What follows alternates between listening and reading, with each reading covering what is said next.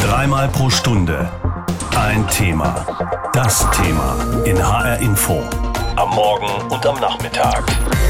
Und das schon im fünften Jahr hintereinander. Ist das nur eine Durststrecke, bevor es wieder besser wird, oder bleibt das so? Die Deutsche Bank will alles ändern, will alles besser machen, will profitabler werden, kundenorientierter. Umbau ist angesagt. Natürlich, auch das kostet Geld, bevor es wieder aufwärts gehen kann. Überzeugt das die Märkte? Zumal, wenn es um ein Jubiläumsjahr geht? Die Deutsche Bank feiert in diesem Jahr 150-jähriges Bestehen. Ein denkwürdiges Jubiläum, denn das Frankfurter Geldhaus ist ein Sanierungsfall. Wolfgang Gerke, Präsident des Bayerischen Finanzzentrums. Es gibt aktuell absolut nichts zu feiern. Aktionäre, Kunden, Mitarbeiter, ja und auch wir Steuerzahler können der Bank nur beste Gesundheitswünsche schicken zum Jubiläum. Bankenanalyst Dieter Hein von Fair Research. Ja, und ich würde auch nicht wetten, dass sie noch besonders viele Jahre ohne Staatshilfe schafft. Also man kann natürlich nur die Daumen drücken, aber die Ergebnisse der letzten fünf Jahre sind besorgniserregend. Allein 2019 schrieb die Deutsche Bank unter dem Strich Verluste von 5,7 Milliarden Euro. Damit ist es bereits das fünfte Verlustjahr hintereinander.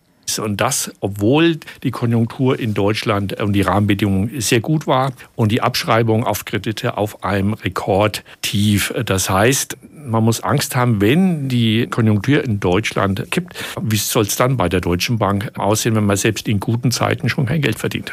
Zwar findet bei der Deutschen Bank ein tiefgreifender Umbau statt, Filialen werden geschlossen, 18.000 Vollzeitstellen will das Frankfurter Institut bis 2022 abbauen, doch die Rosskur, die Deutsche Bankchef Christian Sewing dem Institut auferlegte, brachte bislang wenig. Denn seit Jahren fährt die Deutsche Bank eine falsche Strategie, glaubt Dieter Hein, hält am teuren Investmentbanking fest obwohl es extrem teuer war von den Strafzahlungen, unprofitabel ist und eben auch hohe Risiken birgt. Kritik übt Dieter Hein auch an den Millionen Boni, die der Vorstand noch immer bezieht. Also es wäre schon mal eine gute Maßnahme, wenn man ähm, sagt, äh, solange der Konzern keinen Gewinn ausweist, gibt es auch keine Boni. Höhere Zinsen würden dem Frankfurter Geldhaus zwar helfen, sind aber nicht allein die Ursache für die großen Probleme bei der Deutschen Bank, glaubt Dieter Hein.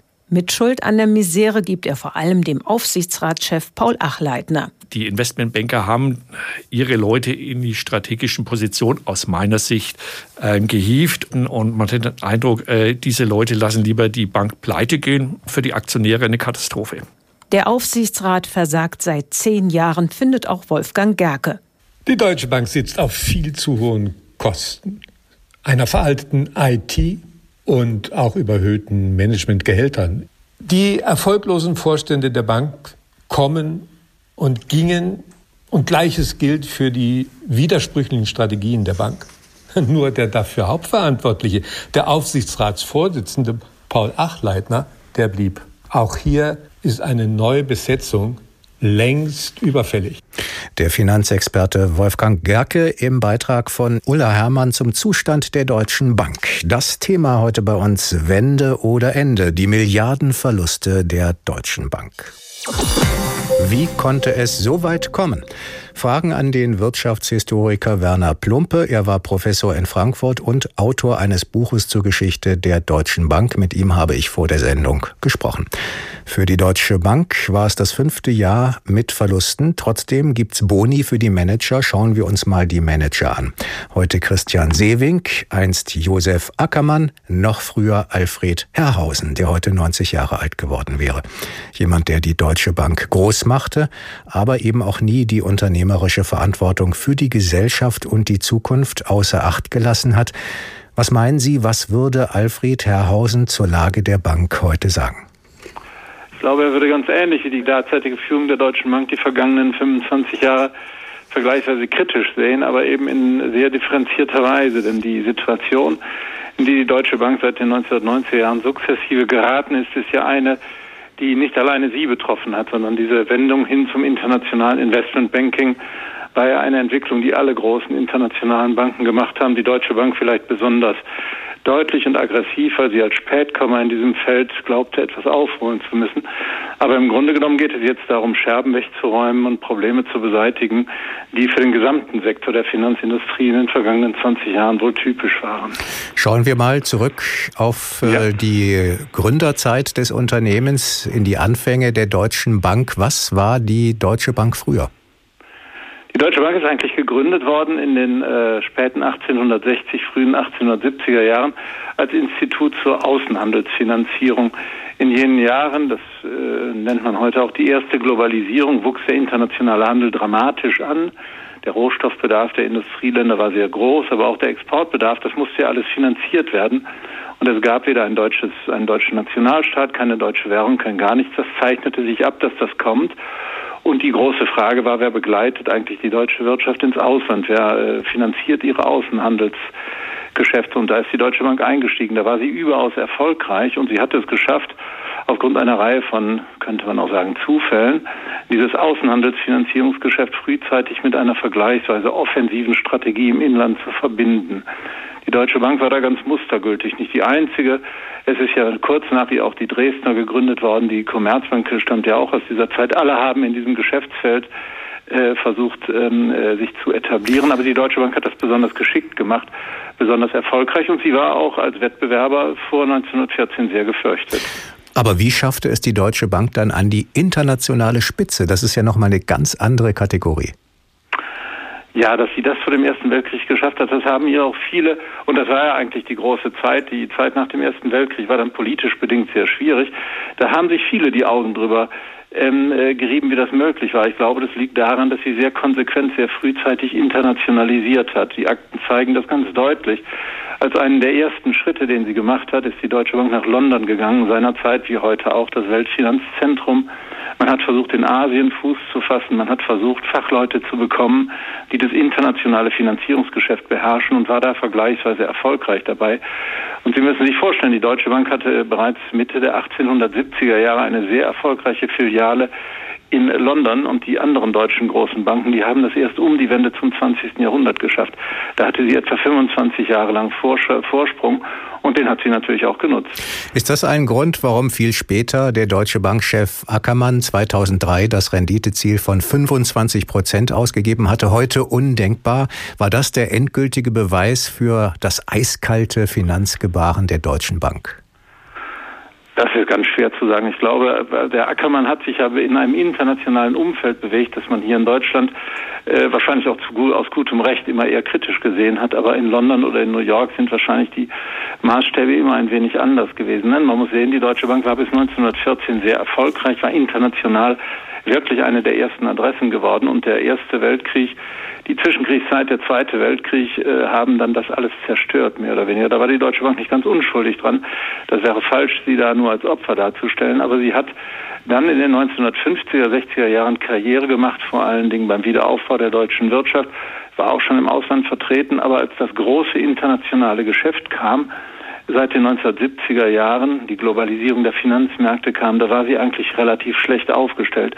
Und da ist sie dann seit, seit den 1980er Jahren nicht zuletzt dank der Initiativen von Herrhausen vergleichsweise aggressiv aufgetreten und wollte wieder hinein in das, was man vor 1914 schon mal hatte, schon mal hatte wo man aber dann in den 1990er Jahren feststellte, dass man eigentlich hinter den angloamerikanischen Häusern sehr zurück war. Und äh, das, was bei Ackermann bei anderen zum Ausdruck kam, war vielleicht auch Ausdruck dieses äh, Nachhängens, dieses Aufholen wollen zum jeden Preis. Und dadurch hat man vielleicht auch die eine oder andere aggressive Handlung begangen, die man heute im Nachhinein vielleicht eher kritisch sieht. HR Info. Das war das Thema am Nachmittag. Wende oder Ende. Die Milliardenverluste der Deutschen Bank. Ja, zum fünften Mal in Serie meldet die Deutsche Bank einen hohen Verlust. Diesmal sind es stolze 5,7 Milliarden Euro für das Jahr 2019. So hatte es Deutsche Bankchef Christian Sewing heute verkündet. Für die Aktionäre ist das bitter. Vergeblich warten sie auf eine Belohnung. Ihre Papiere sind kaum noch was wert. Dividende gibt's auch keine oder nur eine ganz geringe. Eine Belohnung genehmigen sich aber die Vorstände. Sie verzichten zwar auf die Hälfte der ihnen zustehenden Boni, konnten sich aber nicht zu einem vollständigen Verzicht durchringen. Wie passt das zusammen mit den Milliardenverlusten? HR Info. Kommentar. Von HR Info Wirtschaftsreporter Alexander Schmidt. Ich weiß nicht, wie es Ihnen geht, wenn Sie hören, dass ein Unternehmen mehr als 5 Milliarden Euro Verlust einfährt, dass es seit fünf Jahren schon tiefrote Zahlen schreibt, dass es in diesem Zeitraum sogar sagenhafte 15 Milliarden Euro verbrannt hat. Wow, werden Sie vielleicht sagen, 15 Milliarden, das ist aber viel Geld. Ja, das ist es. Auch für die Deutsche Bank, Deutschlands stolzeste Bank, die an der Börse gerade einmal noch gut 16 Milliarden Euro wert ist. Wenn das so weitergeht mit dem Geldverbrennen, werden Sie vielleicht denken, dann ist irgendwann einmal Schluss. Da haben Sie recht.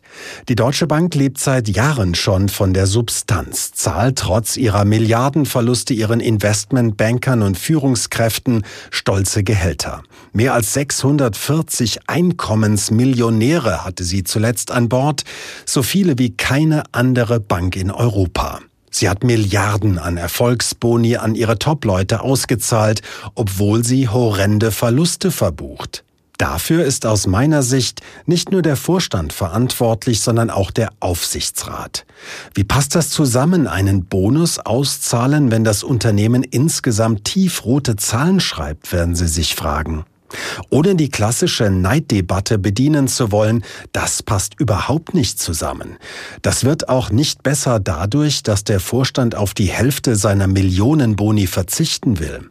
Boni haben etwas mit Erfolg zu tun, sind in Wahrheit aber längst zu einem festen Bestandteil von Gehältern geworden. Es lege an den Aufsichtsräten, das zu ändern, den Erfolg anders zu messen, etwa danach, was ein Unternehmen verdient, auch für seine Aktionäre wie viele neue Jobs es schafft oder welchen positiven Beitrag es zum Klimaschutz leistet.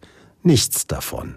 Bei der Deutschen Bank den schwarzen Peter nur dem Vorstand zuzuschieben, ist zu kurz gesprungen. Der Aufsichtsrat ist seit Jahren schon Teil des Problems und nicht der Lösung. Er liefert bis zum heutigen Tage keine schlüssige Zukunftsstrategie, schafft kein Vertrauen. Genau das allerdings bräuchte die Deutsche Bank so dringend. HR Info. Das war das Thema am Nachmittag. Wende oder Ende. Die Milliardenverluste der Deutschen Bank. Und das zum fünften Mal hintereinander. Das zeigen die neuesten Zahlen heute veröffentlicht in Frankfurt. Trotzdem, die Bank will sich in Zukunft weiter behaupten, anknüpfen an die große Tradition, aber auch ganz neue Wege gehen. Die kosten Geld und Zeit. H-Info Wirtschaftsredakteurin Ursula Mayer über die neueste Bilanz der Deutschen Bank. Ein Minus von 5,7 Milliarden Euro hat die Deutsche Bank im vergangenen Jahr eingefahren. Es ist das fünfte Verlustjahr in in Folge. Das sind definitiv schlechte Nachrichten, aber an den eigenen Leistungen zweifelt das Management deshalb noch lange nicht, sondern schiebt alles auf den aktuellen Konzernumbau. Für Vorstandschef Christian Sewing gibt es sogar Grund zum Optimismus. Warum? Weil wir auf einem guten Weg sind und weil der Verlust natürlich darauf zurückgeht, dass wir einen großen Teil unserer Restrukturierungskosten schon verbucht haben. Diese Kosten gingen ebenfalls in Milliardenhöhe. Im vergangenen Jahr, im Juli, hatte das Geldhaus den radikalen Umbau eingeleitet und sich aus Teilen des Investmentbankings zurückgezogen. Vor allem aus dem Geschäft mit Aktien. So will die Bank schlanker, kleiner und am Ende auch wieder profitabel werden. Und so ist zumindest Bankenchef Sewing überzeugt. Wir können jetzt, fast sieben Monate nach Verkündung der Strategie, mit Fug und Recht sagen, unsere Strategie greift. Aus den Zahlen geht das allerdings nicht unbedingt hervor. Das Geldhaus machte im letzten Jahr weniger Umsatz. Auch in den verbleibenden Unternehmensbereichen lief das Geschäft schlecht, nur in der Vermögensverwaltung nicht. Eine Trendwende lässt sich immerhin beim Handel mit Anleihen erkennen. Der lief zumindest im letzten Quartal wieder besser und so dürfte es aus Sewings Sicht in diesem Jahr weitergehen. Wir spüren den Rückenwind und meine Damen und Herren, auch im Januar 2020. Klar ist allerdings auch, der Umbau dürfte dieses und das kommende Jahr weiter belasten. Es dürften zahlreiche weitere Arbeitsplätze wegfallen. Insgesamt 18.000 Jobs will die Deutsche Bank bis 2022 streichen. Im Zuge ihres riesigen Kostensparprogramms. Und das zeigt erste Wirkung, mein Finanzvorstand James von Moltke. Auch die Personalkosten fielen niedriger aus. Darin spiegelt sich unter anderem unser Stellenabbau wieder.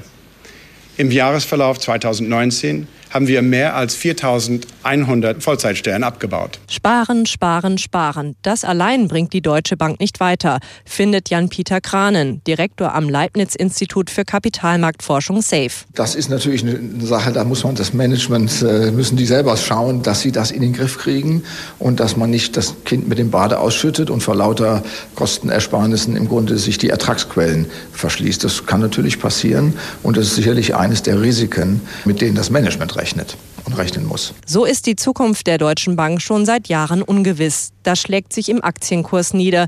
In den letzten zehn Jahren hat das Papier massiv an Wert verloren und ist mittlerweile nur noch einen Bruchteil davon wert. HR Info. Das war das Thema am Nachmittag. Wende oder Ende. Die Milliardenverluste der Deutschen Bank.